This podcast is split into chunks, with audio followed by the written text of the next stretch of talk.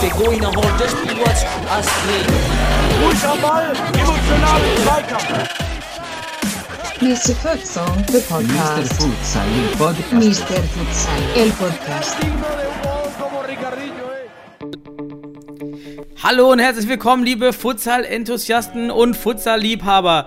Super, dass ihr wieder reingeschaltet habt in unseren heutigen 78. Podcast.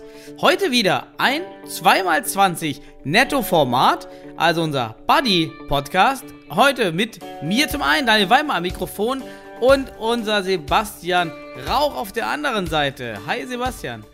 Ja, hi Daniel und hi alle anderen, die zuhören.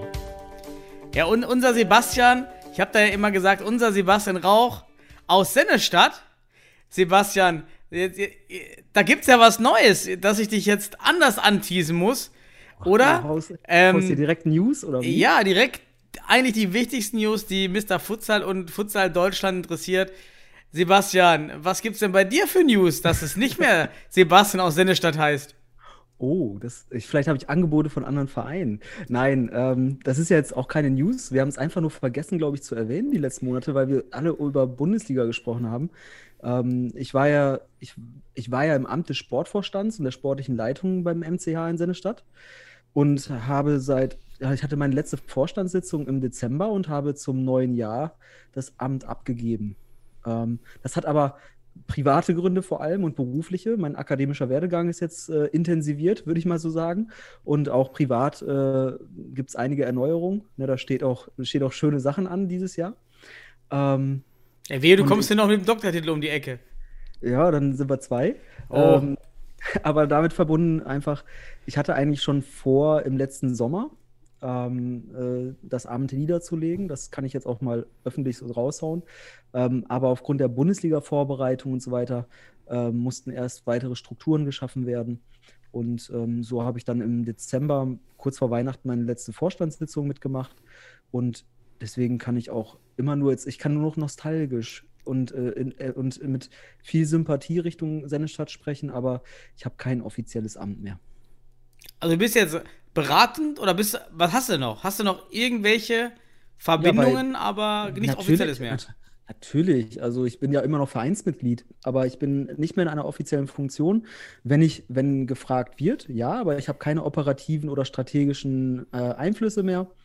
Ähm, da bin ich komplett raus, weil es auch, das könnte ich nicht leisten mehr aktuell. Also ich bin ja schon glücklich, dass ich mit dir hier alle paar Wochen und äh, fast täglich dann in der WhatsApp-Gruppe. Ja, das muss ich mir jetzt Ähm, überlegen, wenn du hier nicht mehr Vereinsvertreter bist, dann, dann Ja, aber das ist, es ist auch richtig geil. Ich kann dir sagen, man, ich, ich habe jetzt eine neue Perspektive in den letzten Monaten gewonnen auf den deutschen Futsal, weil ich halt auch nicht mehr Mandat vertreten muss, Vereinsmandat. Also ich sehe das aus einer, ich würde es mal Metaebene nennen und äh, merke auch ganz schnell, wenn es, wenn es bei mir subjektiv wird und kann das besser einordnen, weil ich einfach dann so ein bisschen Überblick gewonnen habe jetzt. Früher habe ich halt sehr stark aus der Bielefelder oder Sennestädter Sicht be berichtet ähm, und jetzt ist das eher ähm, retrospektiv. Mehr ist es nicht mehr. Und das ist, äh, ist einerseits befreiend, andererseits äh, auch schade natürlich. Ich hätte gerne ich die weiteren Schritte mitgemacht, aber ich weiß auch gar nicht, wie die Schritte aktuell aussehen. Deswegen ich kann nichts aus Sennestadt berichten, ähm, weil ich auch keine Verbindung, äh, also ich habe zwar Verbindung, aber ich bin nicht mehr in den, in den strategischen äh,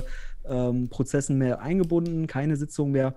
Sollte es aber mal Fragen geben, dann bin ich immer mit einem offenen Ohr, offenen Ohr da. Aber nee, also aktuell, ich bin, ich bin frei, aber ich bin Vereinsmitglied in der Hinsicht und freue mich auf jeden Fall, wenn es wieder losgeht und äh, werde die Jungs da unterstützen mit allem, was, was ich als, als normales Vereinsmitglied machen kann. Aber ja, Ja, da ist die Bombe geplatzt. Dann, dann ist der Sebastian einfach mal äh, nicht mehr der Sebastian aus Sendestadt, so, sondern der, wie, was bist du jetzt? Sebastian aus? Was soll ich denn, was bist du jetzt, Sebastian aus? wenn wir jetzt einen Ort haben, ähm, aus Okay, dem Lala. aus NRW, aus, Nee, ich komme ja. Ostwestfalen. Ja, nee, ich, ich wohne ja im, im, im nördlichsten Zipfel äh, Westfalens, im fr früheren nördlichsten Zipfel in Osnabrück und ähm, bin aber beruflich in Bielefeld tätig und von daher, ja, aktuell sitze ich viel in Osnabrück, aber sollte es nach Corona mal wieder mit Präsenz, Präsenzunterricht in der Hochschule weitergehen, dann bin ich auch wieder in Bielefeld. Ja, aber aktuell darfst du mich gerne einfach Sebastian aus Osnabrück oder was. Okay. Lass, lassen wir es dabei. Äh, gut, ja, dann äh, bin ich mal über deine neutralen Meinungen in der Zukunft gespannt und ich glaube auch, dass das nochmal dem Ganzen nochmal eine andere Würze gibt und auch eine Perspektive. Also äh, ich denke, dass das kann der ganzen Sache äh, nicht, nicht helfen, aber verändert nochmal vieles und äh, verändert halt die Blickwinkel. Hm. Ähm, ja, News waren jetzt ja weiterhin leider nicht so viel, weil eigentlich lauf, läuft ja nur die EM-Qualifikation und die UEFA Champions League. Da war jetzt aber auch ähm, nichts wirklich, äh, ja, außer die Schweiz verliert natürlich alle Spiele und wir merken, wie bitter es war, dass wir so eng verloren haben gegen die Schweiz, weil es, was hätte es bedeutet, wenn wir weiterkommen wären, mindestens, ich glaube, sechs Spiele mehr, plus auch die Nationalspieler hätten noch trainieren können. Ja. Das, das, heißt, das, auch die Vereine hätten dann Zugang zu Hallen vielleicht, ne, über diese, dieses äh, DFB-Mandat, was man bekommt. Mhm. Also, ähm, das hätte eine Professionalisierungsgeschichte wieder hergeleitet durch die Nationalmannschaft. Echt schade, dass wir nicht weitergekommen sind, aber ja, so ist es halt nun. Ne? Definitiv. Ähm, echt schade. Aber was vielleicht noch ganz interessant war, äh, das Interview von Miguelin bei Futsal Feed. Mhm. Äh, für alle Zuhörer, die das nicht kennen, ist auch eine gute Futsal-Seite, die immer mal wieder interessante auch Interviews hat. Und ähm, Miguelin von El Pozo ähm, hat dort ähm, ein gutes, einen guten Schnipsel, ja, einen guten Aussageschnipsel dort von sich gegeben, den, den ich super, äh, super interessant und auch wichtig finde für den Futsal. Er meinte nämlich, ja, es war, also die Entscheidung in den Futsal zu wechseln, war eben seine beste Entscheidung. Und ähm, er ist einfach nur glücklich, dass er so viele Dinge dort erlebt hat, die er sich hätte niemals vorstellen können, weil man eben auch über den Futsal, über tolle Orte, tolle Gegner, viel sportlichen Wettkampf sieht. Ähm, was das halt alles möglich macht. Und ähm, ganz, ganz wichtig ist eben, er kann, er sagt ganz klar, ja, I, I would recommend Futsal to young people. Also er empfiehlt das, Futsal zu spielen. Äh, und ganz geil eigentlich, ne, Futsal is a way of life. Äh, a unique feeling. Also es ist wirklich ja. so etwas Besonderes, ein besonderer Weg und ein besonderes Gefühl, ein besonderer Umstand. Äh, geiles, oder? Geiles Zitat. Ja, ich, ich empfehle auch diesen Bericht und das hat auch da, spiegelt das wieder, was ich auch immer über den spanischen Futsal äh, ausdrücken möchte, wenn wir darüber sprechen hier, weil die Erfahrungen da bei mir sind. Ähm, dass man dort den Futsal als wirklich als, als Lifestyle auch irgendwie mitnimmt und als Eigenständigkeit, als Profession und dieses Interview mit Miguelin ist einfach brutal geil. Sowas wünscht man sich. So eine Kultur, die dort ausgedrückt wird durch, den, durch Miguelin, sowas wünscht man sich natürlich hier, aber das ist halt noch ein Schritt. Ne? Also in Spanien haben wir eine große Tradition schon in diesem Sport. Und da werde ich heute auch noch ein Thema mit dir besprechen, denke ich. Ich habe da nämlich eine Idee. Oh, Sebastian Rauch hat Ideen. Das deutet eigentlich auf mindestens eine Stunde Halbzeit hin. Monolog äh, meinst du? genau, eine Stunde Monolog. Wir äh, kürzen das ja zum Glück dann immer ab. Ähm, so, jetzt können wir überlegen, hast du noch News? Ansonsten können wir mal die Uhr ja. starten. Hast du noch was? Ich, ich, ich also als neutral, du wolltest ja eine neutrale Geschichte von mir hören, auch wenn ich jetzt hier bei Mr. Futsal mit dir das Ganze mache. Ähm, aber die beiden Bundesliga-Gespräche, die du geführt hast, die Talks mit den unterschiedlichen interessierten Vereinen, richtig geil. Das ist mal eine Futsal, deutsche Futsal-News wert, weil richtig geil. Wir haben im letzten Jahr äh, eine ähnliche Runde gehabt, wo ich noch Sennestädter Vertreter war, ähm, mit, mit Regensburg und Düsseldorf damals. Das war ja gesunde Bundesliga. Und jetzt hast du das ja nochmal in Talk mit, mit weiteren Vereinen aufgebaut. Und da haben wir so eine Geschichte, ähm, ja, eine, den Bundesliga-Talk wieder aufgefrischt. Und vor allem jetzt in der heißen Phase vor der Bundesliga. Sehr interessant, kann ich nur empfehlen, sich anzuhören. Also, Das war, das war auch für mich wirklich äh, toll mit den ganzen Teams bisher das Ganze zu machen. Ich plane ja auch noch weitere äh, Meetings. Es ist nicht ganz so einfach, weil auch viele Clubs natürlich nicht so viel Zeit haben und das dann ähm, alle gemeinsam einen Termin finden, ist jetzt auch nicht so einfach zu koordinieren. Aber die, die Meinungspluralität gegenüber der Futsal-Bundesliga ist enorm. Ähm, ich kann auch sagen, da kommen auf jeden auch noch vielleicht einige Sichten, die weniger positiv sind oder die kritischer sind, wie man es auch nennen will. Die letzten sechs Gäste waren auf jeden Fall alle durch die Bank ähm, Vertreter, wir brauchen die Bundesliga, vielleicht auch, also auf jeden Fall auch dieses Jahr, ähm, mhm. bis hin zu, okay, man muss aber schauen, wie man das verschiebt. Ähm, äh, und wenn es aber auch gar nicht geht, ja, wenn die Widerstände zu groß sind, vielleicht auch nicht, denn ähm, das hat der Florian Roth wunderbar gesagt, es gibt nur einen Schuss und dann muss ich ihm zustimmen. Und wenn dieser Schuss misslingt, dann ist das Thema Bundesliga für mehrere Jahre ähm, gestorben, denn das ist schon mal im Eishockey passiert. Dort hat man mal vor vielen Jahren zu früh eine Champions League initiiert, die dann krachend gescheitert ist aufgrund der hohen Kosten. Und dann war dieses Thema ähm, Eishockey Champions League für viele Jahre vom Tisch. Äh, und das darf halt nicht passieren. Genau, diese, der Start der Bundesliga muss sehr gut durchdacht sein. Ähm, es muss kultur- und sportfördernd in der Hinsicht sein, dass es eben keine, keine ein, kein Einbruchspotenzial da ist. Wenn das nämlich einbricht, das ganze System, wäre das der sogenannte Worst Case wahrscheinlich. Und dann hätten wir erstmal Ruhe im deutschen Futsalkarton, so um das so zu sagen. Und das wäre natürlich ähm, Bärendienst, so ein Start der Bundesliga. Ganz einfach. Absolut. Ich fand auch interessant, dass dann doch auch einige Zahlen mal hinsichtlich der Budgets genannt wurden, weil es natürlich immer das so, eine, so, eine, so eine Kernzahl ist, die jeder gerne hört. Aber auch in den Gesprächen ist klar geworden, so eine richtige Kennzahl kannst du nicht pauschal ermitteln, weil jeder Club hat doch seine eigenen Strukturen, seine eigenen ähm, Ressourcen, seine eigenen Philosophien, die es gar nicht äh, sagen, gut, du brauchst 50 oder 90 oder 120.000 Euro als Basisfixkosten. Das kann schon stark variieren. Ähm, aber auch selbst nachgerechnet brauchst du, also 30, 40.000 kriegst du nicht weg. Über Schiedsrichtergebühren, über Ausrüster, über. Doch nicht jeder, nicht jeder macht das nur ehrenamtlich, mindestens Fahrgeld. Wollen dann doch mal einige haben, äh, um zum Spiel zu kommen, zum Training. Also, das ist ja trotzdem so ein Sockelbetrag, ähm, den man trotzdem einplanen muss. Und selbst das ist halt dann teurer als die Regionalligen, wo, man, wo maximal vielleicht zwei Stunden gefahren wird, außer der Nordosten und Süden. Die sind ja jetzt ja, schon teurer. Lass doch einfach mal ein Regionalliga-Budget uns vor Augen führen. Es gibt Mannschaften, die machen das mit 2000 Euro im Jahr gefühlt. Also, ähm, und dann der Rest kommt aus der eigenen Tasche. Wenn man das jetzt hochrechnet, bist du vielleicht bei 5.000 bis 8.000 Euro, die rein müssen. Wenn du dann noch einen Ausrüster hast, dann sparst du da auch noch Ausrüstungsgeld vielleicht, aber dann das, das wird halt, das steigt enorm. Also du redest von 30.000, 40.000 Euro. Ähm, es gab ja jetzt verschiedene Gespräche von also mit den, mit den Vertretern, da fielen ja auch Summen, ob man das wirklich so hart sagen muss, dass jetzt 120.000 Euro da sein müssen, etc. Diese Summen. Ich bin halt kein Freund von diesen festen Zahlen, weil ich denke auch bei Zahlen immer noch in, in anderen ähm, Dimensionen und auch mit Leistungen, äh, ne, die man über, über solche Zahlen dann auch gar nicht ausdrücken kann. Ähm, ja, aber komm, ich würde sagen, 30.000, 40.000 Euro sind auch nochmal zu wenig gefühlt. Also gefühlt. Ja, was man halt macht, also man, also was man dann macht, ich glaube ich, du bekommst schon äh, vielleicht mit wirklich sehr, sehr engem und Budget und ganz vielen Connections das hin, aber dann bist du auch Absteiger. Ja, ja dann spielst du ein Jahr in der Bundesliga und ich bleibe auch dabei. Das erste Jahr Bundesliga das wird so billig wie kein anderes. Äh, die, die erste Qualifikation Mhm. Und jedes weitere Jahr wird ja immer so eng, weil es dann nur ein wirklich einen freien Platz gibt für fünf Regionalligisten, äh, für fünf Regionalligameister. Und das ist hochkompetitiv. Das wird nicht billiger.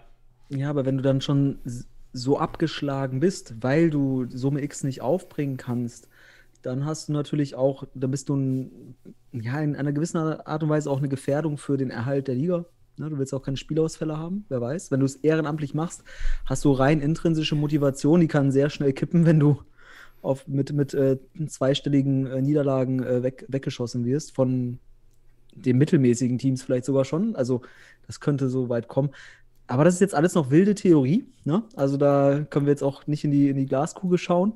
Ähm, aber man sollte nicht verwundert sein, wenn es nicht reicht mit wenig Geld vereinfacht gesagt. Ja, ja, klar. Und ich meine, wenn man sowieso plant mit dem Abstiegskampf, dann stellt sich natürlich auch die Frage, krache ich dann mit, mit 100.000 oder mit 40.000 ab? Ja, also dann, dann äh, ist es dann vielleicht auch besser ähm, zu sparen und das ein Jahr als Erfolg mitzunehmen. Ja, das äh, war auch nochmal ganz nette Perspektive.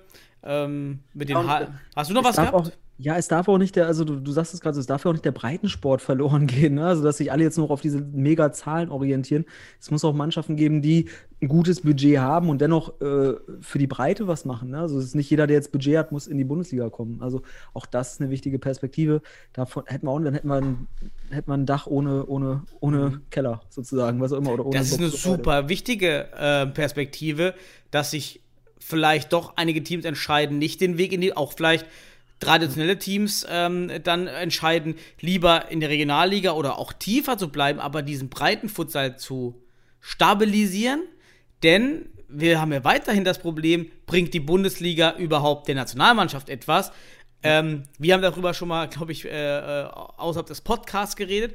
Und ich bin ein ganz klarer Vertreter der These, dass es die Nationalmannschaft nicht besser machen wird.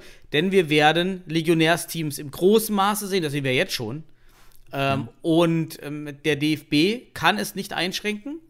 Was wohl kommt, ist ähm, es gibt, braucht ein bestimmtes Kontingent an deutschen Spielern, sagen wir an ganzen Kader neun oder acht oder sieben deutsche Spieler und vielleicht noch von diesen deutschen Spielern müssen mindestens drei oder vier oder fünf U20 sein. Sowas wird kommen. Ja gut, wenn, wenn man die Spieler nicht hat, ähm, dann steht halt die Spieler der zweiten Mannschaft auf dem Protokoll. Die haben nie einen Einsatz. Das kann ja. keiner vorschreiben. Das hat, das hat dann null Förderung, keine Entwicklung für den deutschen Futsal oder für die Potenziale der Nationalmannschaft. Das muss man einfach sagen. Das ist, das ist dann einfach ähm, regularienspezifisch einfach äh, abgehandelt, vereinfacht gesagt. Und ja, das, das meine ich. Da brauchst du brauchst noch die Breite, du brauchst Entwicklungsfundament. Ähm, und wenn du die, wenn wir von Knete sprechen, dann hast du einfach im Leistungskontext noch gar nicht die deutschen Spieler. Ich, ich sehe da wirklich, da bin ich ganz ehrlich, und ich, wir kennen ja den deutschen Futsalmarkt in der Hinsicht sehr gut. Ähm, ich sehe ich seh nicht viele deutsche Nationalspieler, die für den Preis, für, für, im Preis zum Beispiel einen französischen, tschechischen oder sonst was Spieler oder holländischen Spieler in der Hinsicht äh, hm. verdrängen können. Das sind nicht viele. Ich, also wie gesagt, Nee, das ist nicht mal, nicht, mal eine, nicht mal eine Handvoll vielleicht ja, sogar. Also doch eine Handvoll vielleicht. So eine Handvoll. Ja, und die werden sich gleich schnell verteilen in den Teams oder werden vielleicht auch zentriert in einem Team sein. Ähm, also wenn du von der Summe sprichst, von den Summen sprichst, die jetzt aktuell so, so im Umlauf sind, dann ist der Markt, der gibt mhm. einiges her. Ne? Das siehst du in Frankreich, da, was, da, was da kommt. Ähm, ich kann mir nicht vorstellen, ja, aber ja. Wir haben ja auch noch einen, einen ganz großen Markt fast noch überhaupt noch nicht attackiert. Das ist der brasilianische Markt und zwar auf vielleicht die Tourer, die das nicht so wissen. Brasilien hat unfassbar viele ähm, Spieler, die italienische Pässe besitzen oder deutsche Pässe, ja, also europäische Pässe besitzen. Und dieser Markt ist überhaupt noch nicht angegangen worden. Den kann man auch noch öffnen, denn in Brasilien läuft es überhaupt nicht gut gerade. Der, der Wechselkurs ist unfassbar ähm, niedrig für die Brasilianer. Das heißt, wenn der Brasilianer hier ähm, 500 Euro verdient, dann ist das dort, äh, dann ist das fast aktuell, ja, in Lebenshaltungsäquivalent gerechnet ungefähr doppelt bis das dreifache Wert. Ja, ähm, und also, das ist schon heftig. Also ich kann dir nur sagen, als ich noch in Sennestadt war, dann ist das genau das Thema gewesen auch. Ne? Also wir haben da natürlich unsere brasilianische Connection und der kommt, der hat ja auch, also der Cleverson hat ja auch äh, einen polnischen Pass, Frau hat einen deutschen Pass, also sind, sind äh, Staatsbürger hier und ähm, kommt aus Curitiba, so spricht man, glaube ich, aus. Das ist eine mhm. deutsche Stadt und da gibt es äh, Profi-Club Futsal und die können dir alle Verwandtschaft und Pässe aus, e aus der EU organisieren und deutsche Pässe und sprechen sogar hier und da sogar äh, ja, ja, genau. Deutsch. Und das heißt, Du hättest sogar Integrationsaspekte, die, die wertvoll sind, dass du die Sprache sprichst. Ähm, und du hast enorm klasse Spieler für Werte, die, ich sag ja gerade, Nationalspieler Deutsche, die würden niemals für diesen Preis äh, so eine Leistung abrufen können. Ne? Also das ist eben das Ding oder andersrum. Das meine ich eben. Und das, diese Verhältnisse, die werden, der Markt wird sich erst wirklich dynamisch zeigen, wenn wir soweit sind. Und dann gehen alle Türen da auf und alle Perspektiven gehen auf. Mhm ja, für uns ist das jetzt noch Theorie, aber ich wäre nicht überrascht, wenn diese Theorie dann greift. Vielleicht hilft uns dann ja auch die, die Futsal-EM in Holland, die ja kommt. Ja. Der, der, der, der niederländische Fußballverband investiert da auch ordentlich und pusht jetzt auch die Nationalmannschaft mit guter Ausstattung und Trainingszeiten. Also die Holländer, die pushen gerade gut Spieler. Äh, und ich hoffe ja auch, dass der Effekt so ein bisschen rüberschwappt, gerade an der Grenze. Bin ich auch mal gespannt. Wenn wir alle die EM überhaupt sehen und dann auch alle hingehen können. Ja, unter bestimmten Bedingungen wird es ja bestimmt äh, die Spiele geben.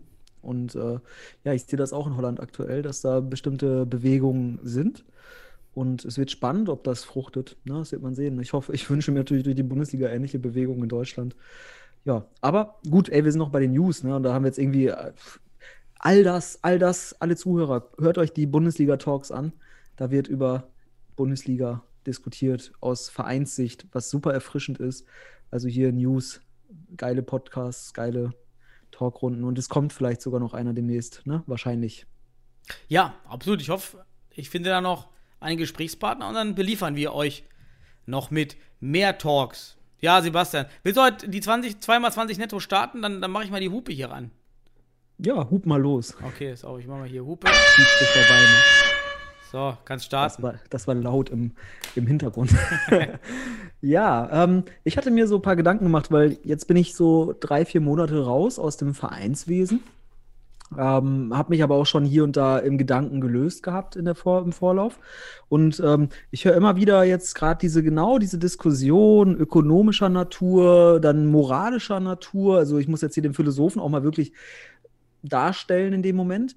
Ähm, und genau diese, diese Ebene der, der Moral, der Tradition zum Beispiel, Diskussion um Traditionsvereine, die es vielleicht nicht schaffen könnten. Jetzt kommt da so ein Player wie äh, Düsseldorf ins Spiel, die jetzt eine Saison mal ordentlich Geld reinstecken und auf einmal. Hey, was ist das Bundesliga haben.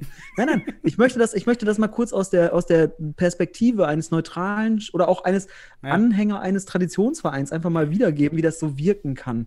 Und dann sehen wir in Stuttgart, in München auf einmal, zack, viel Geld und wir sehen Spitzenfutsal. So, und das wirkt halt nicht nach Tradition. Jetzt ist für mich die Frage, einfach auch mal an dich, haben wir überhaupt eine Futsal-Tradition in Deutschland? Gibt es überhaupt schon eine deutsche Futsal-Tradition? Ich würde da nämlich heute echt gerne mal ein bisschen drüber diskutieren, was das überhaupt bedeutet. Und ähm, ja, hau ich mal in den Raum. Erste Halbzeit. Deutsche Futsal-Tradition. Was fällt dir Oh, dazu ein? Schwer, oh, da hast ja, da holst du ja den, den kulturellen Brocken raus, der natürlich auch sehr facettenreich ist. Ich, ähm, was, also was in diesen Diskussionen oftmals als Äquivalent für diese, wie du sagst, Tradition gesetzt wird, ist ganz schnell, wie lange sind die existent? Also die, einfach die historische Kultur, die historische Gewachsenheit, die Teams, die immer schon irgendwie da waren, sind äh, Futsal-Kultur. So, nach, dem, nach dem Motto. Was dann aber auch wieder für mich nicht die ganze Seite der Medaille ist, weil gerade das Beispiel Fortuna Düsseldorf ist dann ambivalent. Denn die Futsal Lions, die existieren seit 2010, also der Vorgänger, das, oder noch länger, weiß gar nicht, wie also lange. Die Futsal Lions waren wirklich lange und die Futsal Lions zählen, zählen damit zu den ältesten Teams in Deutschland. Und damit könnte man jetzt, nur weil man im letzten Jahr Gas gegeben hat, nicht Tradition sein, zum Beispiel. Ne?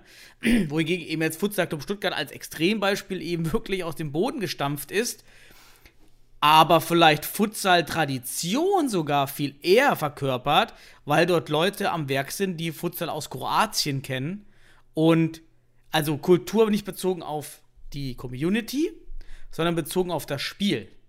Mehr verkörpern als Teams, die vielleicht, da kenne ich auch einige Teams, die sind schon seit 10, 20, 10 Jahren vielleicht im Futsal. Ähm, da vermisse ich immer noch den Parallellob als Beispiel. Oder äh, der Torwart macht immer noch keine, äh, keinen Kreuzschritt. Also, Aber was ich ist dann Tradition? Ich vermisse in Düsseldorf auch noch so einiges, wenn ich mir die Spiele aktuell ansehe. Ne? Nehmen wir ein Also- anderes Beispiel. Ich ich denke, du hast die, die Sendestandbrille abgesetzt. Ja, Ähm, ich, ich als neutraler Beobachter, natürlich.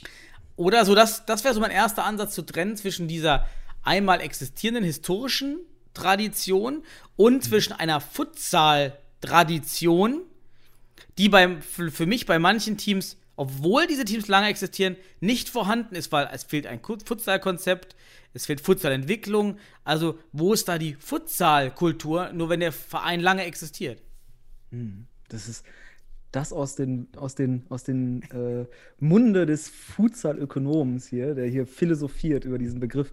Ja, äh, ich habe mir da auch lange jetzt Gedanken drüber gemacht, weil ich habe das Gefühl, es, es kommt da zu Konflikten.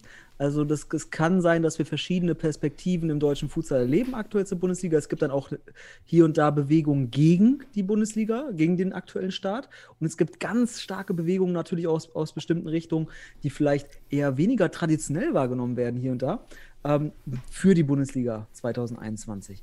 Und das habe ich so verspürt in den letzten Monaten irgendwie, seit den DFB-Meetings auch. Also äh, gut, hervorgesehen haben wir schon ein bisschen letztes Jahr, aber was ich meine, genau diese, diese Diskrepanz, die da aktuell in den Meinungen oder Bedürfnissen und Wünschen entsteht.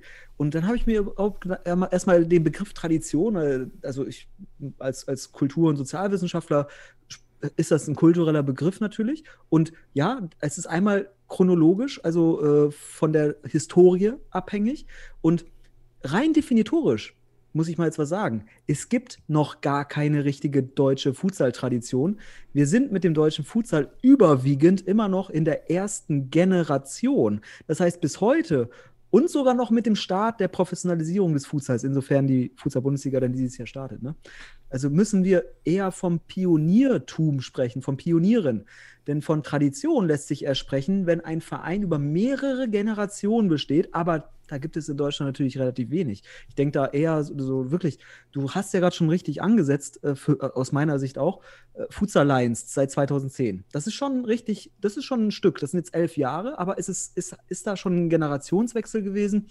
Weiß man nicht. Also äh, ich denke da so an Vereine tatsächlich wie den UFC Münster. Ich denke da an Holzpfosten Schwerte oder auch Hamburg, äh, Berliner Clubs. Futsal Hamburg, Jörg Osowski. Der ist ja, das sind wenige, die wirklich im deutschen Futsal, die im ersten Jahrzehnt dieses Jahrhunderts Pioniere waren und damit auch schon vermehrt mal eine neue Generation an diesen Sport herangeführt haben oder auch schon ihre Plätze abgegeben haben. Also wirklich, ähm, aber deswegen, das ist ja das Ding. Du hast immer noch die Pioniere von 2006, 8, 10 immer noch in dieser in den Positionen wie heute. Die sind aber okay, die sind die sind einen Schritt weitergegangen. Die viele sind von Spielern ja. zu Trainer oder Vereinsmanagern geworden, aber sie sind trotzdem, sie waren damals als Spieler die, Entscheidende, die Entscheider in den Clubs, sie sind halt auch heute noch die Entscheider. Ja. Lass uns, ich bin da bei dir, wenn man von Entscheidergeneration redet, und da stimmt, da habe ich noch nie drüber nachgedacht, da sind wir immer noch in der ersten Entscheidergeneration. Genau. Die und Generation, der Begriff Generation, wenn wir den auch wirklich definieren, dann gibt es verschiedene Perspektiven natürlich. Ne? Also das ist, äh, das ist jetzt hier keine feste äh, Meinung, die, die nicht aufgeweicht werden kann von mir. Aber dann reden wir da schon von 20, 25 Jahren. Das ist denn eine Generation. Und so alt ist der Futsal halt noch nicht. Es ist aber das Ding, dass wir die Pioniere, die wir damals hatten, die haben die Möglichkeit, in naher Zukunft, egal ob sie jetzt Breiten- oder Leistungssport treiben, Futsal-Tradition weiterzugeben. Es ist etwas, Tradition ist etwas, was man weitergibt. Das lebt über Generationen hinaus und mit einer ersten Generation würde man jetzt erstmal von, ich möchte gerne von Pionieren sprechen und die mhm. haben alle Ehre verdient. Die, alle. Und deswegen sind alle Vereine, die sich gerade, egal welche Meinung sie haben, alle, die dabei sind, wir sind Pioniere. Von 2006 bis 2021 gründet heute ein Verein, ihr seid immer noch Pioniere. Und sammelt die Pionierserfahrung und gibt sie eine Generation weiter, lasst es, ne, von Spieler wird zum Trainer, vom Trainer wird zum Vorstand und so weiter. Und das ist ja zum Beispiel mein Werdegang gewesen, so vereinfacht gesagt. Aber jetzt bin ich raus. so, jetzt bin ich, jetzt bin ich, habe ich die den Stab der Generation abgegeben. Aber die Frage ist halt jetzt, äh, wann, wann ist denn wirklich von einer Tradition zu sprechen? Ich würde eher aktuell immer noch von einem Pioniersturm sprechen, aber ich kann völlig verstehen, dass dass wir immer noch, dass wir jetzt diese Diskussion führen werden, wenn zum Beispiel Traditionsvereine, die auch so wahrgenommen werden, also das, auch wenn ich Tradition anders definiere, äh, nicht bei der Bundesliga dabei sein werden. Ähm, das kann passieren, weil dann auf einmal natürlich Vereine sich in kurzer Zeit sehr erfolgreich platziert haben, auch ohne Generationsübergabe oder ohne Pion tiefes Pionierstum, sondern weil sie einfach am Ende des Tages sehr gut gewirtschaftet haben, vielleicht. So. Und das ist in der Hinsicht, das möchte ich nur einmal kurz diskutieren und auch weiterführen, denn ähm, das ist, Tradition deutet da auf eine generationsspezifische Übernahme von Regeln, von, von Verhalten, von Erfahrung. Und damit ist Tradition auch immer in Bewegung, in Dynamik. Aber wenn wir auch beim Fußball von Traditionsvereinen sprechen, dann sind das häufig die Gründungsmitglieder der damaligen Fußball-Bundesliga. Ja, niemand würde ja sagen, dass der VfL Wolfsburg ein traditioneller Verein ist und der VfL Wolfsburg, Wolfsburg existiert ja mindestens in der Bundesliga, was war das, 1996? Also noch mal zehn Jahre länger als der UFC Münster existiert im Futsal und ja. ist ja auch kein, kein Traditionsverein, wenn man eigentlich Fußballfans in der Breite wahrscheinlich fragt. Ja, VW ist auch kein Familienunternehmen. Ne? Also, aber was ich sagen will, ist einfach, ähm, ja, wir sprechen vielleicht sogar erst von einer Tradition, wenn die Bundesliga fünf bis zehn Jahre besteht. Und ähm, die, auch die Bundesliga, das will ich auch einfach nur mal, ist immer noch Pioniertum. Das ist immer noch, sind immer noch Pioniere. Alle, die hoffentlich dann demnächst, sei es jetzt 2021 oder im Laufe des Jahres oder nächstes Jahr, ich weiß nicht wann. Ich habe da auch keine spezifische Meinung zu. Ich kann alles verstehen. Das muss ich ganz ehrlich, verstehen kann ich alle. Natürlich habe ich eine Tendenz, aber ich bin raus aus, der, aus dem Vereinsmandat. Aber für, es, es wird immer noch eine Pioniersliga sein. Und da sind Pioniere am Werk. Ne? Das erste Mal Futsal strukturiert und Erfahrung sammeln und dann diese weitergeben an eine nächste Generation. Ich glaube sogar, diese Traditions, diese Wahrnehmung von Tradition ist auch eigentlich, eigentlich viel zu regional, als dass man sie äh, als Kultur und Tradition titulieren kann, weil ich würde auch was viel breiteres und viel ganzheitlicheres darunter verstehen, vor allem flächendeckend. Und ähm, im Westen sagen wir wahrscheinlich, ja, UFC Münster, Schwerte, ja. wobei da auch noch diese emotionale äh, diese emotionale Seite von Schwerte noch. Also man, man denkt, das war Schwert als Traditionalist, der immer diese Stimmung gemacht hat. Und deshalb sind sie Tradition. Könnte aber auch ein neues Team kommen, was genauso viel Stimmung macht. Und aber in Berlin empfindet man keinen einzigen davon als traditionellen Verein, weil man überhaupt keinen Kontakt hat. So wie ich auch überhaupt keinen Verein aus Berlin oder aus dem Süden als Traditionsverein vielleicht bezeichne, aber nur weil ich die Teams mhm. erst seit fünf Jahren auf der Landkarte habe. Äh, diese aber schon deutlich, einige Teams davon schon länger aktiv waren. Ja. Ähm, gerade in Berlin. Ja, wir reden von Berlin, ja. die Liga, die war eben um das Jahr 2010, 2011 die größte Liga in Deutschland. Ähm, da sind ja. viele Teams dabei, die seit, ähm, oder einige noch, viele nicht mehr, aber doch einige Traditionsvereine, die wir überhaupt im Westen überhaupt nicht kennen oder genau, von denen man noch genau. gar nicht gehört hat. Die man, die man nicht wahrnimmt, weil man in seiner regionalen Blase ist und mhm. ähm, deswegen kann man diesen Begriff Tradition auch nur auf die eigene Region vielleicht beziehen, aber auf eine Bundesliga, diesen Begriff mit der Bundesliga in Verbindung zu setzen oder auf dieser Basis moralisch zu diskutieren, ist schwierig, weil das ist halt ein Totschlagargument am Ende des Tages. Du, was willst du jetzt gegen Tradition sagen? Tradition ist ja, das ist so, als würdest, würdest du Kinder töten, wenn du keine Tradition hast, gefühlt. So, also, da gab es ja aber das, das Argument, das wurde auch in, in dem Bundesliga-Podcast äh, mit ich weiß nicht mehr, ob es mit Jan Regensburg war oder, oder der erste Podcast, ähm, das Argument, man hätte für die Bundesliga-Qualifikation eine Fünf-Jahres-Wertung nehmen sollen, oder man muss jetzt eine mhm. Fünf-Jahres-Wertung nehmen, um traditionelle Vereine in die Bundesliga zu hieven. Und da ähm, muss ich sagen, das ist völlig falsch gedacht. Denn wenn so eine Fünf-Jahres-Wertung musst du vorher ansagen. Die kann jetzt, die, niemand kann jetzt um die Ecke kommen und jetzt eine Fünf-Jahres-Wertung das ist rechtlich nicht möglich. Aber was man machen kann, man hätte eben vor fünf Jahren ankündigen können, jetzt läuft die vier Jahres Bewerberfrist für die Bundesliga in, äh, in vier Jahren. Aber dann wäre ungefähr dasselbe passiert, was jetzt passiert ist, dass wieder die als nicht traditionell oder weniger traditionell wahrgenommenen Vereine wieder vielleicht sich durchgesetzt hätten, weil wieder mehr Kapital dort akquiriert worden wäre. Und am Ende hätte es vielleicht auch eine, oh, der OFC Münster, Holzpfostenschwerte und so weiter nicht geschafft, ähm, wenn man das fünf Jahre vorher ankündigt, weil dann wäre das Rattenrennen langsamer gestartet, aber es wäre schon gestartet. Und von daher ist das Argument für mich, dass eine Fünfjahreswertung die vermeintlichen Traditionsvereine, die wir gerade diskutiert haben, überhaupt nicht vielleicht in der Art existiert, sondern alles sind gute Pioniere, wichtige Pioniere. Das hätte nichts an der letztendlichen Qualifikation oder sagen wir Leistungsstärke in dieser Saison geändert. Ja. Und Tradition, wie wir merken, also auch alle, die diesen Begriff benutzen, das ist jetzt nicht äh, irgendwie äh, darauf basiert eine Kritik, sondern es geht nur darum, es ist ein subjektiver Begriff und wir sollten ihn nicht als Argument reinwerfen. Das ist eben ein subjektiver Begriff. Und ähm, jeder darf Tradition so wahrnehmen, wie er es wahrnimmt. Ich nehme es ja auch ursprünglich nochmal anders war. Das, was ich jetzt hier ausformuliere, ist eigentlich eine definitorische Ebene und eine Konsensebene am Ende des Tages.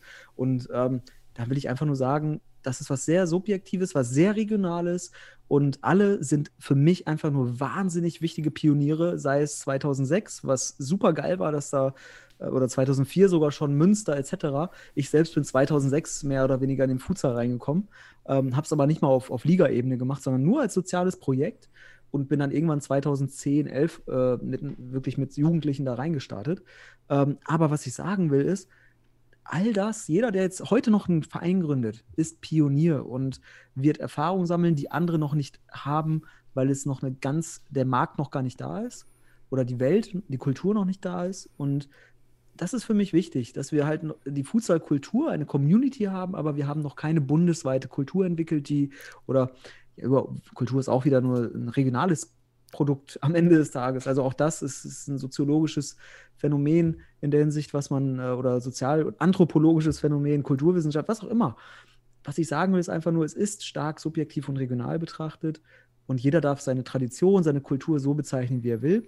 Man sollte sie aber nicht so vehement in die Diskussion mit einwerfen, weil es ein, es ist ein moralischer Schlusspunkt für vieles dazu, dann heißt es wieder, oh, ich kann doch jetzt nichts gegen Tradition sagen. Es ist genauso, als würde ich mit Kindern argumentieren. Also das macht man ja gerne in der Politik. Sind Kinder häufig der Punkt, wo dann alle aufhören zu denken. Da heißt es dann, oh, da wurde Kinder getötet. Ja, und dann denkt man alle, das, das ist gut und böse. Und das mag ich nicht, wenn man zwischen gut und böse diskutiert, weil das ist alles sehr subjektiv. Da kann man natürlich auch jetzt den, die Kapitalisten, die Ökonomen und sonst was nehmen, ja, aber dann endet das in so einer flachen, oberflächlichen Ka äh, Kapitalismuskritik die auch nichts wert ist in der Hinsicht. Auch das sind regionale. Ich meine, man muss ja auch weiterdenken, wenn man die, die Kapitalismuskeule schwingt und, und, oder das rhetorische Argument bringt, dass das den Futsal vielleicht zerstört, was jetzt kommt, aufgrund dieses Geld und diesen Pioniergeist hemmt, mhm. müssen wir uns auch vor Augen halten, dass die Bundesliga dem Futsal nutzen wird durch die mediale Aufmerksamkeit. Und dann sind wir wieder eigentlich bei derselben Ebene. Wir brauchen Pioniere, die den Bundesliga-Pioniergeist jetzt haben und wir brauchen Pioniere, die weiterhin den Breitensport-Pioniergeist behalten, um mhm. das Werk darunter zu stabilisieren, um weiterhin äh, Deutsche in der Breite äh, an den Sport äh, zu führen. Und ja. Äh, dann teilt sich das eigentlich, aber ich, ich würde auch sagen, du brauchst beide Schienen, die sich gegenseitig bedingen und sich gegenseitig fruchtbar sind. Ja. Ähm, und, und deswegen ist der Kapitalismus in dem Fall äh, auch nur Mittel zum Zweck, die eigentlich die Tradition zu stärken. Ja, aber was ich, wovor ich immer warne, ist, dass sobald man, also es gibt ja, es gibt ja hier und da Kritik gegenüber äh, so einer Art dann äh, herabwürdigendes Verhalten gegenüber Traditionsvereinen und so weiter und dann dieses von oben nach unten sprechen und so weiter und auch nicht zur Diskussion bereit sein hier und da. Da und nicht gönnen, nicht gönnen. Ja, Man genau, gönnt also es denen nicht. Von, von, unten nach oben wird nicht gegönnt genau, und von ja. oben nach unten wird, wird herablassend äh, ja. vorgegeben. Und das sind habituelle Pro Prozesse. Gut, der Begriff fällt mal wieder, aber was ich sagen will, ist einfach, bitte, davor möchte ich warnen. Jeder, der jetzt da auch in der, in der Diskussion oder sich für die Bundesliga interessiert und auch Kohle hat, sollte echt Acht darauf geben, wo das Fundament der ganzen Sache steckt und dass auch das ein bedeutsamer Faktor ist und dass man hier tatsächlich in einen Konsens gehen muss und auch sich von, seiner, von seinem eigenen Ross mal runternehmen muss, um zu schauen, was ist der gesündeste Weg für den Fußballsport in Deutschland. Ähm, weil wenn du unten nichts hast, wird es oben auch nicht besser. Und das ist das Ding. Ist, das möchte ich einfach nur sagen, dass hier nicht diese soziale Klassenspaltung entsteht, die ja durch den Kapitalismus dann gefördert wird, vielleicht hier und da. Ähm, aber das ist halt ein Missverständnis hier und da. Das ist halt eine subjektive Erfahrung in der Hinsicht.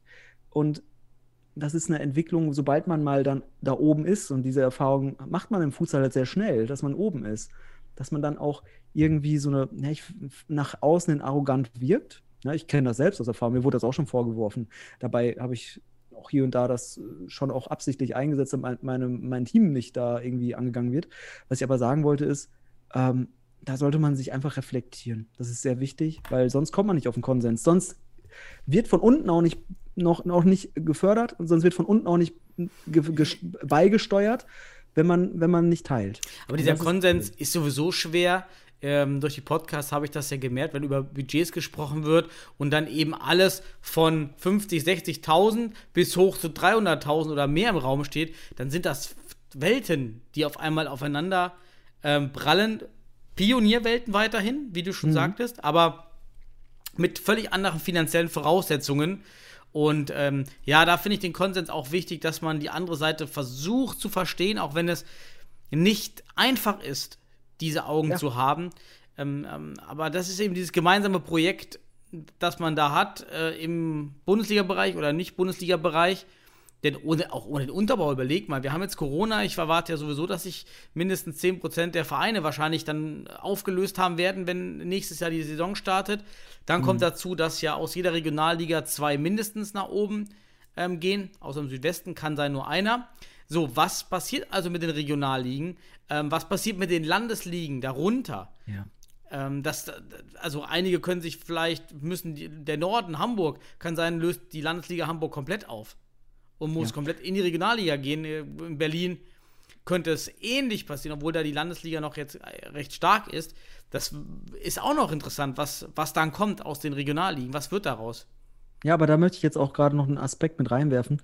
Ähm, um ein gesundes oder in der Hinsicht auch äh, ja, ein gesundes oder ja doch ein gesundes Futsal-System zu entwickeln, ist es ganz wichtig, dass man weder moralisch oder sich weder moralisch noch ökonomisch überlegen fühlt. Das ist ein subjektives Gefühl und Oh. wirkt, sind rum 20, äh, 20 Minuten, Sebastian. ja, Wahnsinn. Das Aber was sagen, Halbzeit.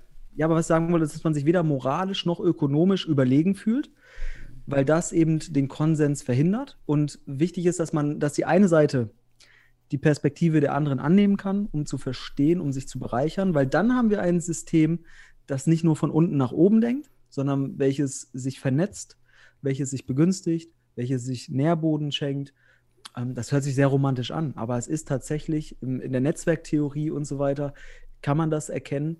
Sobald es aber Spaltung gibt, weil man sich besser fühlt, und das ist eine wichtige Reflexion für jeden, sei es moralisch oder ökonomisch. Ähm, und am Ende fühlt man sich einfach als der bessere, klügere, was auch immer. Das sollte sofort reflektiert werden in einem Gespräch, damit Empathie entsteht. Und Empathie ist, glaube ich, das, was wir brauchen für Konsens. Und das könnte den Futsal in der Breite und in der Leistung am Ende des Tages richtig fördern. Und dann hat, dann haben wir vielleicht da tatsächlich einen Wert für die Nationalmannschaft und wir haben für den Sport richtig geile kreative Ideen und äh, Auswüchse und Kultur, die entsteht. Das ist Kultur und keine Trennung. Und Trennung ist halt am Ende ähm, kein Kulturförderer. So ist es eben. Und da müssen wir Konsens finden.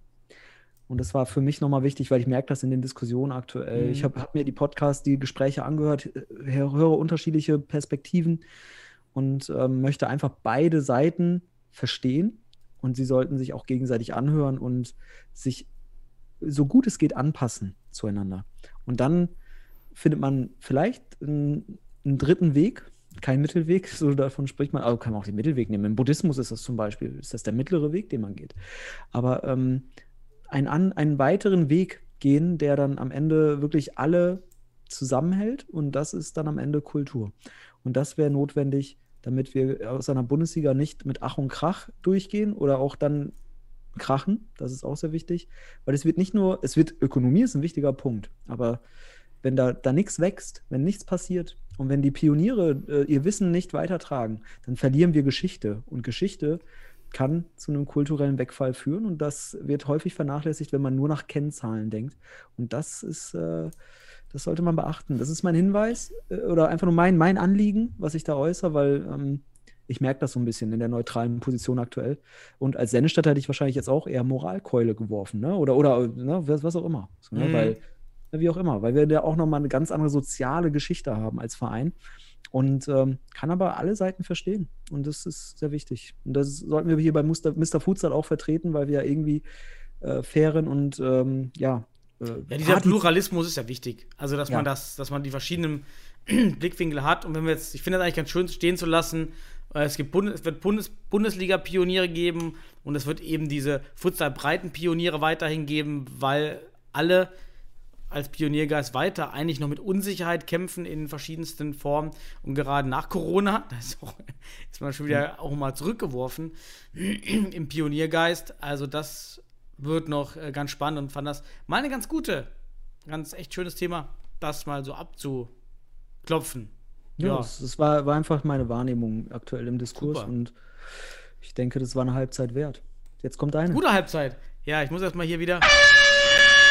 So, die, ah, und die Uhr natürlich auch hier. Zack.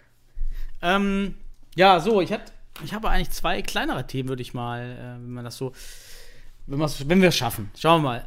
Die eine Sache, das ist mir eine Sache, die mir auch in diesem Diskurs mit dem, mit dem Bundesliga-Talk und auch mit Verein geredet, ähm, und da bin ich mal meine, deine Meinung mal ähm, gespannt zu hören. Wir reden ja immer darüber, sind, sind die Vereine einmal finanziell bereit für die Bundesliga und sind sie organisationell oder, oder strukturell bereit für die Bundesliga?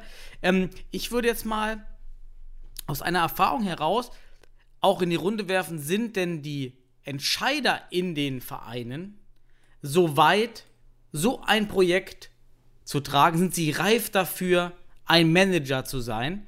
Äh, in einer Liga, in der man stark zusammen kooperieren muss und in dem es stark um Konsens gehen wird und um gemeinsame Interessen. Ja, eine Interessengemeinschaft wird hoffentlich ja dann auch für die äh, Bundesliga kommen müssen, weil äh, die Vereine sich abstimmen müssen und nicht gegeneinander arbeiten. Und mir ist das so ein bisschen aufgefallen, gerade in den Gesprächspartnern, da doch an der einen oder anderen Stelle mal dann, ja, dann doch mal gefallen ist, ähm, ja, ich würde gerne teilnehmen, aber nicht mit der Person. Mhm.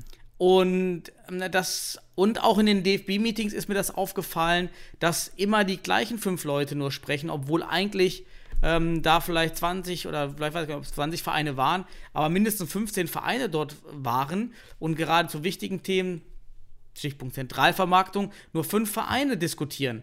Und das mhm hat mich so ein bisschen überlegen lassen, wäre das bei einer Runde von äh, der dritten Liga zum Beispiel genauso ruhig geblieben. Und ich kann mir nicht vorstellen, dass sich da Vereine rausziehen aus dem Diskurs, nur weil man auf einer persönlichen Ebene Probleme hat oder auch nicht in einem Meeting mit allen sich offenbaren will. Mhm. Ähm, und ich äh, stelle so ein bisschen in Frage, ob viele schon bereit sind, das zu verstehen, dass man jetzt reif werden muss, in den Diskurs gehen muss, weil wenn ich mich entziehe, dann wird auch immer die Person gewinnen, die im Diskurs prä äh, präsent ist und dominant ist. Ja, so die ja. Person wird dann ihre Entscheidung in den Meetings durchsetzen und wenn ich mich dann zurücknehme, gut, dann im schlimmsten Fall werde ich dann, äh, gibt es keinen Meinungspluralismus und die Meinung des dominierenden Gesprächsführers steht und kein anderer sagt was und ist aber schädlich für alle anderen weiß ich, wie du, wie so deine Erfahrung auch ist, ähm, was diese, nennen wir es, Diskursbereitschaft auf mhm. der Führungsebene betrifft, zwischen den Vereinen. Ja, das ist, ist, eine sehr, sehr spannende Geschichte, weil wir jetzt kurz vor der Bundesliga sind und es schließt ja auch an den, an den Themenkomplex gerade an, irgendwie mit den Gesprächen suchen und ähm, seine Thesen vertreten. So würde man es vielleicht sagen. Seine, seine Thesen, seine Meinung vertreten können ähm, und dann auch andere Thesen aushalten. Und ich glaube, du sagst ja gerade, du hast da Erfahrungen, du hast ja, oder besser gesagt, mit Mr. Futsal haben wir ja etliche, also fast alle Bundesliga-interessierten Vereinen äh, oder vielen eine Anfrage gestellt für diese Gesprächsbereitschaft. Und wie du schon äußerst, nicht alle waren bereit. Oder wenn, dann nur mit den und den Gesprächspartner. Also nicht, wo es vielleicht Konflikt gibt oder wo es halt andere Meinungen gibt. Das heißt, wir würden, wir haben eine Meidung von Dialektik, was also viele waren erstmal bereit, kurz ganz kurz, viele waren super ja. bereit mitzumachen, hatten auch zeitliche ja, ja. Probleme, von daher nochmal erstmal auch ein Dank an alle Vereine, dass, dass, dass sie Lust haben, sich dem Ganzen zu stellen. Aber unter anderem ist es eben auch manchmal vorkommen, was du gerade beschreibst. Ähm, jetzt kannst du weitermachen. Ja, genau. Also erstmal auch hier vielen Dank an die, die dabei sind jetzt aktuell oder dabei waren. Ähm, richtig cool. Deswegen, das habe ich als wichtige News auch mit eingebracht. Aber ähm, es gibt vielleicht, wir werden auch keinen Namen nennen, meine Güte. Es geht ja nur darum, dass man weiß, es gibt halt solche Perspektiven im Raum. Und, da, und das merken wir auch bei DF, beim DFB dann. Ne? Also da gibt es halt bestimmt auch Strategen, die sagen, ja, ich sage jetzt nichts oder ich werde nichts sagen. Aber es ist jetzt die Frage, was hat das für eine Auswirkung auf das öffentliche Meinungsbild beispielsweise? Und da gibt es interessante Forschung aus der Kognitionsforschung und das, das kommt mir gerade in den Kopf, weil ähm, Framing ist halt ein großes Thema ähm, und das nennt sich die sogenannte Hypokognition. Das heißt, wenn du deine Meinung nicht in oder deine, deine Thesen nicht in den öffentlichen Raum bringst, mhm. dann ist sie keine Alternative im, im Gedanken, wenn man so will. Also du musst erstmal verbalisieren, im öffentlichen Raum, damit sie überhaupt in den, Diskussion, in den Diskurs einbettet. Und das heißt, das Angebot, was wir gemacht haben bei Mr. Futsal, ist erstmal, dass sogenannte Hyperkognition entsteht. Das bringt eine These ein, egal ob sie widerlegt oder bestätigt oder was auch immer wird. Sie ist im Raum und sie wird andere erreichen. Sie wird zur Gedankenalternative anderer, die es hören und damit auch zur Handlungsalternative. Das heißt, es ist eine vertane Chance, weil das Gegenteil bewiesen ist mittlerweile. Bringst du deine Thesen nicht ein, nicht in den öffentlichen Diskurs, dann, das ist ja auch ein politisches Mittel, dass man über Dinge nicht spricht. Wer spricht schon gerne äh, während Corona über bestimmte Themen. Ne? Also es ist halt aus dem öffentlichen Diskurs verdrängt. Und das ist phasenweise halt total fatal, vor allem jetzt in Vorbereitung auf eine Bundesliga, dass bestimmte Thesen nicht in den öffentlichen Raum kommen, dass der, vielleicht auch der DFB äh, bestimmte Sachen nicht in den Raum wirft oder auch äh, nicht wirklich einen Diskurs fördert, vielleicht, auch wenn das eine Wahrnehmung sein könnte. Deswegen erstmal Mr. Futsal, wunder, wunderbar, finde ich erstmal hier richtig cool als, als, als, bin ja selbst beteiligt, aber was ich sagen will einfach, wir bieten an, Thesen reinzuwerfen. Aber wenn das nicht angenommen wird, dann gibt es die Prozesse der Hypokognition ohne Verbalisierung äh, und damit verbundene äh, Wahrnehmung im öffentlichen Raum, egal ob es passt oder nicht. Es wird keine Gedankenalternative und ohne Gedankenalternative kann es sein, dass es keine Handlungsalternative wird, weil es halt auch gar nicht im Gedanken der Menschen ist. Es wird auch nicht weiter diskutiert. Das ist das Ding. Und das ist, deswegen ist es wichtig, seine Thesen einzubringen und zu vertreten. Ich finde auch, wenn sie das ja. Meinungsbild bestätigen, sind sie genauso wichtig. Ähm, Also wenn man sagt, äh, hier das Thema, nee, ich sehe das so, wie der, wie es vorgeschlagen wird, auch das einfach äh, in der Reihe nach dann zu sagen, damit auch das Bild sich vervollständigt. Weil was passiert, wenn, wenn man nicht seine Meinung klar äußert, dann haben wir das Problem wie letzten Mai. Ich weiß nicht, wie- ob du es und auch die Zuhörer noch auf dem Schirm hattet. Ja, vor einem, vor im Mai, das war nur fast schon über, nee, fast ein Jahr her, noch nicht ein Jahr, war ja das Problem, dass ähm, es anscheinend Umfragen bei einigen Vereinen gab, ob die Bundesliga kommen sollte. Diese wenigen Vereine haben anscheinend dann das Signal gegeben, ja, wegen Corona und so müsste man verschieben. Und auf einmal wollte ja der DFB den ähm, Satzungs, nee, nicht Satzungs, den, den die Änderungsvorschlag einbringen, die Futsal-Bundesliga zu verschieben, was wir alle, wie, wie viele Tage waren das? Fünf Tage Ja, vom DFB-Kongress mitbekommen haben. Weil man es eingebracht hat. Es, hat es wurde gepflanzt. Die, die Idee wurde gepflanzt, also äh, wie nennt man das? Ja, ge gepflanzt. Und damit verbunden wurde, wurde sie dann im Gedanken des anderen in die eigene Welt aufgenommen und dem DFB, wenn da, wenn das, das ist nämlich ein Argument, wenn man es von außen kriegt, das ist ein externes Argument, das ist fundiert am Ende des Tages, weil es von einem Verein kommt, der die Welt, seine Welt wiedergibt. Und dann verarbeitet man das. Und da, ich denke, dass das dann auch beim DFB ankommt.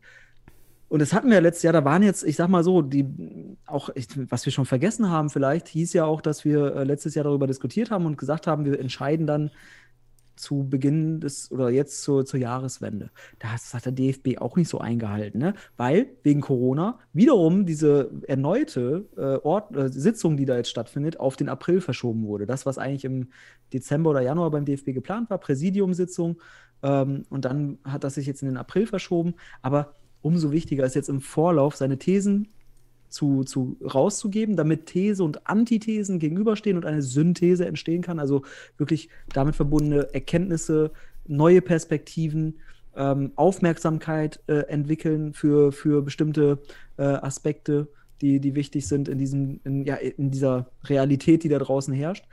Und so fehlt uns ein Stück Realität. Und das ist schade, wenn Menschen sich dann nicht trauen, trauen würde ich jetzt, äh, oder auch strategisch denken, es wäre nicht wertvoll, sich da einzubinden, weil sie vielleicht mit der These auf Gegenwind stoßen oder sonst was. Und da hast du jetzt gerade am Anfang vom Management gesprochen. Und ähm, das ist aber auch der Grund, genau die Menschen, die ihre Thesen raushauen, auch wenn sie konträr sind, auch wenn sie ungehorsam sind, was auch immer, das, die kommen eher in Führungsebenen. Die werden halt angenommen, die sind eloquent, die sind aufdringlich, die sind die ergreifen Initiative und das ist tatsächlich in der Führungsforschung nachweisbar, dass das Menschen sind, die dann eher äh, Verantwortungsbereiche übernehmen, auch wenn sie es vielleicht nicht können. Das ist ja auch fatal am Ende des Tages. Peter-Prinzip für alle. ne? Das, ist gut, das gute Peter-Prinzip. Beförderung Ja. bis zur Unfähigkeit. Genau, auch wenn sie es nicht können, weil es gar nicht das Merkmal ist, eloquent zu sein in der Führung, sondern vielleicht da vielleicht eher partizipativ zu denken und, und zu delegieren und, und gut zu führen in einer gewissen Art und Weise. Aber um hochzukommen, musst du Aufmerksamkeit reißen, musst du deine Thesen einbringen. Das kann auch scheiße sein, aber am Ende bleibst du im Hirn. Du bist eine Gedankenalternative. Und das ist schade, dass das jetzt nicht kommt und dass dann auch gesagt wird, hm, das möchte ich nicht, nicht mit denen oder sonst was. Kann ja alles sein, aber das wäre halt für mich wenig professionell. Leider. Das ist für mich wenig professionell. Ja, ist halt schade, weil es kommt ja sowieso der Diskurs, der muss ja kommen. Man kann dem ja nicht ent, entfliehen in, in, in dem Falle. Naja, äh, wollen wir es abkürzen mal, äh, oder ich, ja, und sagen, äh, Leute, komm, geht ein Diskurs gerade in Meetings mit mehreren ähm, Verein, sei es jetzt eben auf Ver Verbandsebene, wenn es jetzt darum geht, Saison ja, fortsetzen, nein, weiter, Qualifikation, DFB, wie auch immer. Aber ich habe noch, einen Verbindungspunkt. Ich hab noch einen mhm. Verbindungspunkt zum ersten Thema, zur Tradition. Denn wenn man jetzt persönliche Probleme mit Akteuren hat, ja, und deswegen keine öffentliche Vertretung oder Gespräche mit diesen wünscht, dann hat man auch wirklich keine Tradition, weil Tradition schlussendlich fundiert sein muss in Haltung, in Regeln und Selbstverständnis, das durch die Vergangenheitserfahrung über Generationen argumentiert werden kann. Und das ist halt das Problem an der Vergangenheit des deutschen Futsals. Viele Vereine haben früher halt auch nur von heute auf morgen denken müssen. Ne? So ist das eben. Aber mit der mhm. Bundesliga-Terminierung und spätestens jetzt mit den konkreten Vorgaben, da muss man zeigen, dass man fundiert arbeitet. Und leider, vielleicht sind aufgrund von Corona, das ist auch ein wichtiger Faktor, das muss diskutiert werden eigentlich. Aber wenn man es nicht reinbringt, wird es nicht diskutiert. Aber vielleicht sind wohl auch einige durch Corona nicht über ihr, ihr Hobby hinausgekommen. Und deswegen haben sie jetzt halt vielleicht keine Perspektiven, wie sie professionell die Zukunft gestalten können. Und dem fehlt dann Management, Fähigkeit.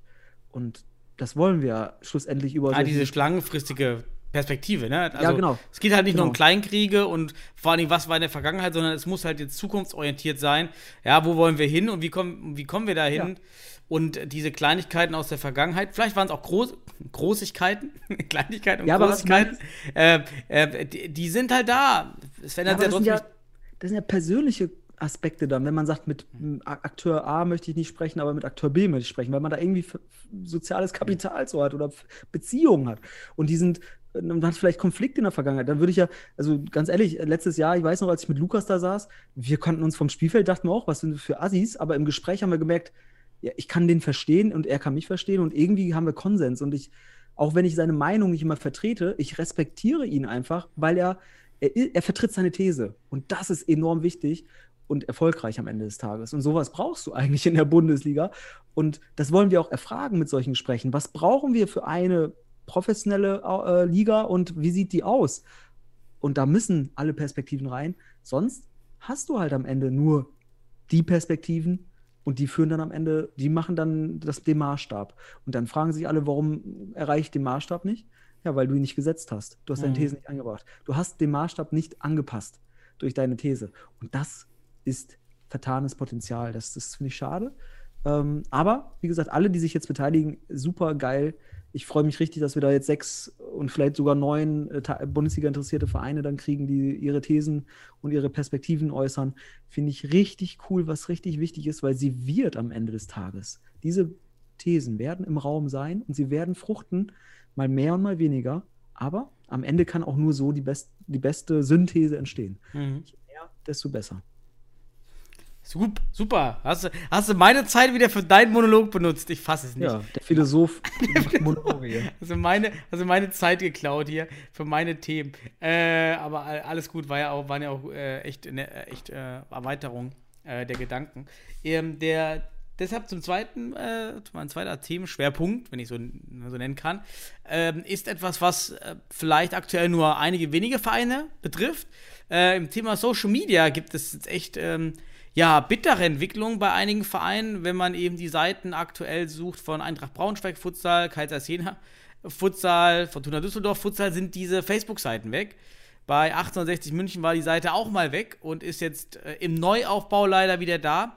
Denn es gibt anscheinend bei Facebook, wie auch immer, Algorithmen, die anscheinend Seiten dann sperren, auch wenn der, die Hauptvereine dahinter stehen. Und ich habe auch mit allen gesprochen, weil wir eben auch in Düsseldorf das Problem haben. Obwohl bei uns echt so eine Art Hacking-Fall wahrscheinlich vorliegt. Also das klärt sich gerade noch. Das ist auch noch was richtig krasses. Ähm, also man kann echt nur jedem empfehlen, ja, gerade die jetzt in die Bundesliga gehen, sichert eure Social Media Sachen, äh, nochmal Passwörter tauschen, weil es passiert jetzt uns allen. Und überleg mal den Super-GAU, wie das, was passiert, wenn diese Seiten dann, ähm, ja, wenn das passiert in der Bundesliga. Und es ist wohl wirklich so, dass auch ähm, einige Vereine es anwaltlich probiert haben, mit ihrem Basisverein, also schon mit einer mit einer Gewichtung, da bei Facebook entweder auch blaue und graue Haken zu, zu erwirken. Das sind ja diese Verifizierungen. Mhm. was dann ähm, auch teilweise nicht geklappt hat oder was überhaupt was nicht geklappt hat. Das hat aber auch noch nicht jeder probiert und auch nicht weitergekommen sind mit Anwälten, sondern die Seiten bleiben gesperrt oder sogar teilweise komplett gelöscht. Ist alles weg. Es ist ähm, wirklich ein Riesenproblem und ähm, andere sind davon aber noch verschont.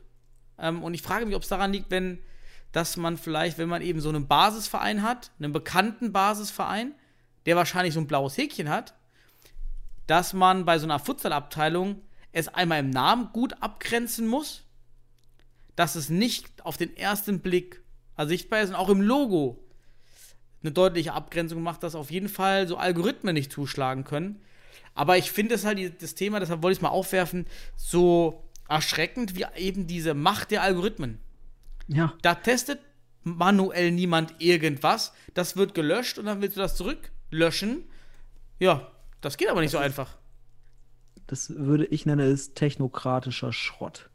So ist es einfach. Das ist wiederum, das, das ist Bürik Bürokratisierung auf, auf technokratischer Ebene, also mit Technik. ähm, es, ist, es wird nicht mehr wirklich verstanden, es wird nur noch gemacht. Es wird nicht, nicht der Einzelfall betrachtet, es wird nur noch gemacht. Und das ist wirklich, ja, überhaupt nicht äh, fördernd in einer gewissen Art und Weise. Vor allem, wenn du von Algorithmen sprichst, äh, die dann da wirklich, nur weil es Ähnlichkeiten gibt, ne? du heißt dann Fortuna Futsal und nicht Fortuna Düsseldorf oder sowas, und dann sieht man das Logo und das ist nicht ganz geändert und das müsste dann vielleicht sogar farblich geändert werden, was auch immer. Aber bei St. Pauli, weil sie ihren Namen St. Pauli ausschreiben und das Logo ändern, bleibt es. Das deutet schon auf so ein Algorithmus-Problem äh, mhm. und damit verbundener technokratischer Schrott. Ja. Auch bei den HSV Panthers ähnlich. Das, da wurde auch ja. noch nie was gesperrt oder gelöscht. Ähm, Neues, anderes Logo, Namen mhm. äh, erweitert mit einem Eigennamen, sehr wichtig. Nicht nur Futsal dahinter, es reicht auch nicht Futsalabteilung, ähm, sondern Eigenname mit reingebracht. Das mhm. ist clever. Das ist Algorithmus äh, störend, wenn man so will, oder, oder genau. nicht auch. Man erweckt keine Auffälligkeit. Das ist der Kampf gegen Algorithmus. So wie ja. kannst du dich da irgendwie anscheinend tarnen, einmal im, im, im im Bild, denn der Algorithmus liest eben die Farbinformation aus Bildern aus und kann dann schon über den Mittelwert ähm, erkennen, gut, ist das jetzt das HSV-Logo, ist das das Logo von 1860 oder äh, wen haben wir noch? Hertha hatten wir mal, wir hatten nochmal Eintracht Frankfurt für alle, die jetzt neu mhm. dazu oh, ja. kommen. Wir hatten die alle mal im Futsal übrigens, dürfen wie wir nicht vergessen. Sch Schumacher oder wie hieß er nochmal? Ja, genau. Schumacher. Ähm, auch ein Pionier, ne? Auch ein Pionier, ganz stark in Hessen damals. Hier.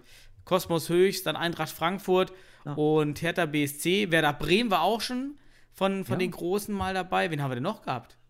Wer von, von Traditionsreihen? Also jetzt zum, ja, Hannover 96 gibt es ja immer noch, ne? Ah, Hannover, genau. Hannover 96 gibt es. Die Seite ist auch ja. noch online, da habe ich halt auch schon nachgeschaut. Ähm, da ist das Logo aber auch ein bisschen kleiner, ist nicht komplett das Logo, wie bei, es bei uns war oder bei Braunschweig.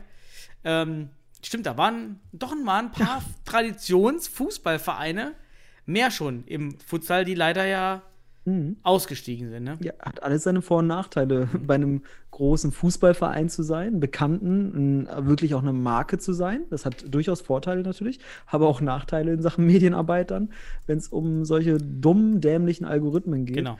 Ähm, und da hat man dann einen Vorteil als eigenständiger Futsalverein natürlich, ne?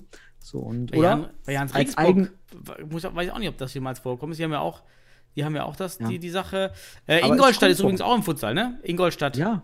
Ja 04, FC Ingolstadt. Ist auch, ist auch ein, mittlerweile ein Konzernverein, ne? Ja, ja. Aber ist auch im Futsal. Also von daher ja, genau. ist eben auch da in der Bayernliga ähm, aktiv. Vergisst man vielleicht, weil die jetzt auch die sind gar nicht so neu, aber man hat die überhaupt nicht auf dem Schirm, wenn ich nicht wie ich meine Futsal, ich mache ja mal diese Futsallandkarte, dann entdecke ich ähm, auch mal hm. wieder mal den FC Ingolstadt, die Schanzer, die äh, wie die sich ja selber nennen. Ähm, denke auch jedes Mal, ach ja, stimmt, die gibt es ja da auch noch. Ähm, hm. Ist auch nochmal äh, interessant. Der Wuppertaler SV Futsal ist auch noch online.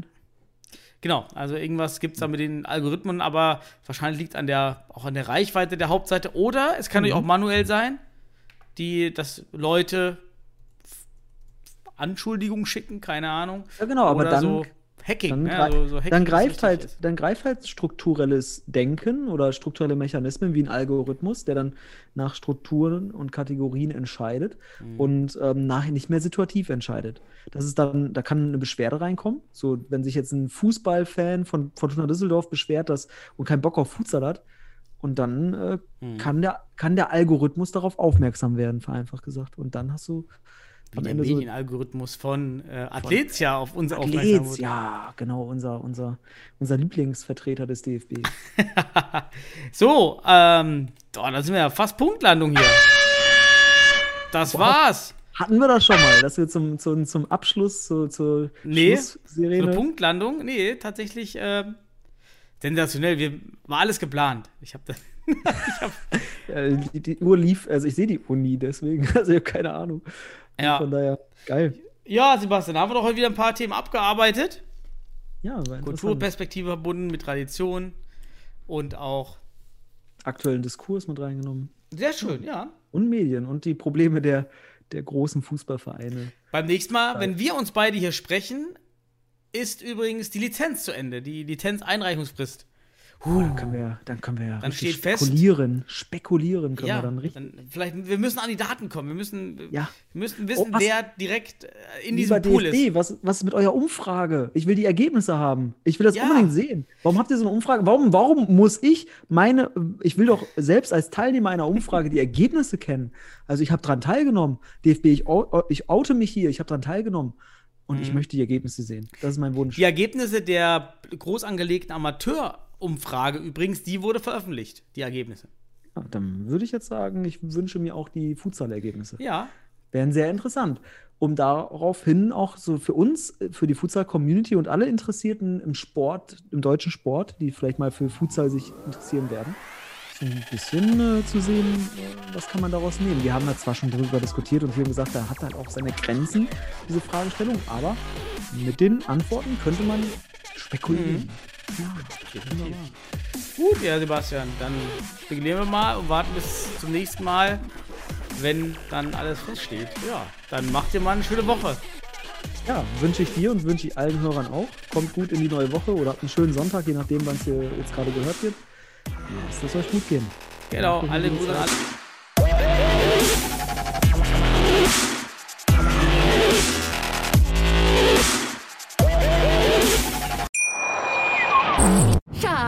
Ich bin neu verliebt. Was? Da drüben. Das ist er. Aber das ist ein Auto. Ja, eben. Mit ihm habe ich alles richtig gemacht. Wunschauto einfach kaufen, verkaufen oder leasen. Bei Autoscout24. Alles richtig gemacht. Wie baut man eine harmonische Beziehung zu seinem Hund auf? Puh, gar nicht so leicht. Und deshalb frage ich nach, wie es anderen Hundeeltern gelingt, beziehungsweise wie die daran arbeiten. Bei Iswas Dog reden wir dann drüber. Alle 14 Tage neu mit mir, Malte Asmus und unserer Expertin für eine harmonische Mensch-Hund-Beziehung, Melanie Lippisch. Ist was, Dog? Mit Malte Asmus. Überall, wo es Podcasts gibt.